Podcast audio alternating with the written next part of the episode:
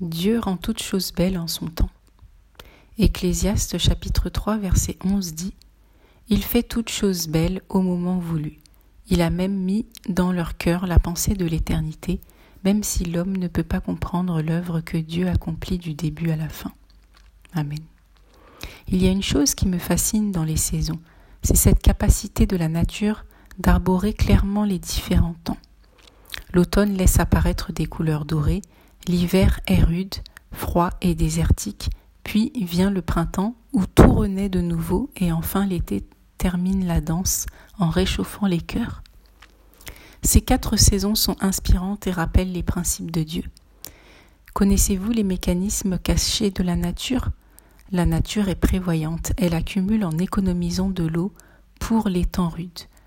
Pour se protéger de la rigueur de l'hiver, elle enveloppe les bourgeons, dans les écailles de protection, certains végétaux concentrent leur énergie dans les racines.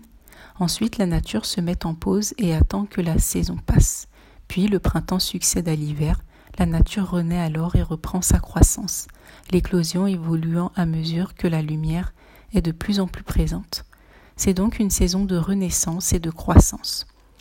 L'été est quant à lui une saison de fructification, de moisson et de beaux jours.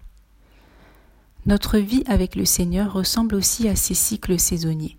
Spirituellement, la saison de l'automne ressemblerait alors à une saison où Dieu nous sépare de l'ancien. L'hiver est l'occasion de trouver le repos en Christ puisqu'il est dit dans Matthieu chapitre 11 verset 28 Venez à moi vous tous qui êtes fatigués et courbés sous un fardeau et je vous donnerai du repos.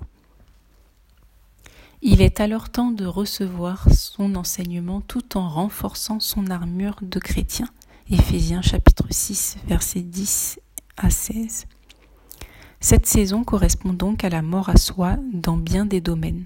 Le printemps, quant à lui, correspondait à l'éclosion de toutes les semences de Dieu.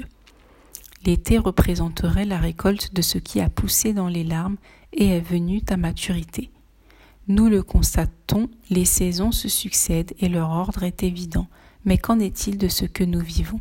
Avons-nous la compréhension de ce qui se passe? Selon Ecclésiaste chapitre 3 verset 11, nous ne comprenons pas l'œuvre de Dieu et le prophète Ésaïe disait Le ciel est bien plus haut que la terre, de même mes voix sont bien au-dessus de vos voix et mes pensées bien au-dessus de vos pensées. Ésaïe chapitre 55 verset 9. Les voix de Dieu sont bien au-dessus des nôtres. Nous le savons par ailleurs dans des situations d'inconfort. L'homme a tendance à oublier de marcher par la foi et focalise sur la vue. En se comportant ainsi, il perdra l'espérance qui est rattachée à cette foi. Le Seigneur Jésus nous donnera de vivre des expériences selon les saisons afin que nous nous rappelions qu'il fait toutes choses belles en son temps. Je me souviens d'une expérience que le Seigneur m'a donnée de vivre. Il m'avait envoyé vivre avec des personnes dans une caravane en dessous du périphérique parisien. Être dans l'inconfort et dans des conditions précaires n'est pas une mince affaire. Je ne comprenais pas le but de ce passage temporaire dans cette habitation fragile et située au fond d'une impasse. Mais Jésus est bon. Il voulait envoyer son enfant auprès de ceux qui sont dispersés afin de gagner une âme et la secourir le temps venu. Mais je ne voyais pas les choses à cette hauteur-là, je les voyais à l'échelle humaine, c'est-à-dire pas plus loin que le bout de mon nez. Un jour, une adolescente qui vivait dans la caravane voulait mettre fin à sa vie. Elle m'a contacté et j'ai alors pris le temps de l'écouter. La veille de cet appel de détresse, j'avais reçu par la grâce de Dieu une, formation par une psychologue sur mon lieu professionnel afin de déployer un protocole d'accueil et d'écoute des personnes en détresse. De fait, j'étais préparée à recevoir ce type d'appel sans paniquer. En effet, elle me contactait pour m'indiquer qu'elle souhaitait mettre fin à ses jours. Je rends gloire à Dieu car grâce à sa préparation, j'ai pu la convaincre de prier et le Saint-Esprit a apaisé son cœur et l'a convaincue de laisser les forces de l'ordre venir la chercher là où elle était pour la mettre à l'abri. Avec le recul, je me suis rendu compte que je ne focalisais à ce moment-là que sur l'épreuve qu'apportait cette précarité soudaine. Dieu lui avait un but bien plus grand en perspective, le secours d'une âme en détresse. Ce jour-là, j'ai compris que Dieu rendait toute situation belle en son temps. Cette expérience m'a également, permis de comprendre la parole de Corinthiens chapitre 4 versets 17 à 18 qui dit Car nos légères afflictions du moment présent produisent pour nous, au-delà de toute mesure, un poids éternel de gloire, parce que nous regardons non point aux choses visibles, mais à celles qui sont invisibles. De toute évidence, ce que nous voyons physiquement ne détermine pas ce qui est accompli par Dieu dans l'Esprit.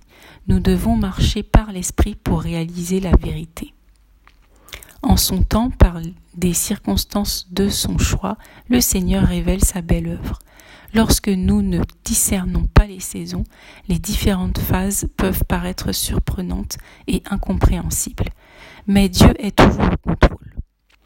Prenons un exemple dans le livre de Matthieu chapitre 1.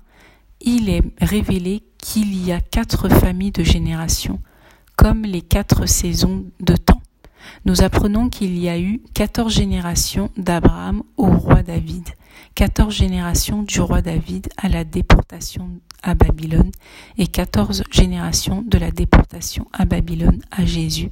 Et enfin, nous vivons dans la génération messianique. La promesse décrite dans le livre d'Ésaïe chapitre 7 verset 14 s'est accomplie au temps fixé par Dieu. Voilà pourquoi c'est le Seigneur lui-même qui vous donnera un signe. La Vierge sera enceinte, elle mettra au monde un fils et l'appellera Emmanuel. Comme l'indiquait le Seigneur, beaucoup auraient aimé voir l'exaucement de cette promesse.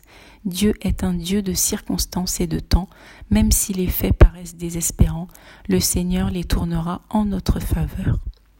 Souviens-toi de tout le chemin que l'Éternel ton Dieu t'a fait faire pendant ces quarante années dans le désert. Il voulait t'humilier et te mettre à l'épreuve pour connaître les dispositions de ton cœur et savoir si tu respecterais au nom ou non ses commandements. Deutéronome chapitre 8 verset 2. Les temps peuvent paraître arides, ils sont nécessaires pour nous transformer, préparer à recevoir cette belle œuvre que Dieu prépare. Père, nous te rendons grâce de ce que tu charges, tu te charges personnellement des temps et des saisons de notre vie. Aide-nous à te faire confiance et à avoir foi en toi et en ce que tu fais toutes choses belles en son temps. Même si nous ne comprenons pas, nous te faisons confiance. Merci Seigneur pour le temps que tu prends avec nous pour nous transformer Donne-nous un cœur patient qui bat au rythme de ton temps, car tu es le maître du temps. Au nom de Jésus-Christ. Amen. Exhortation de Fadoua Jabrak, le 15 juillet 2023. À la lecture, c'était votre sœur en Christ, Marinella. Merci d'avoir écouté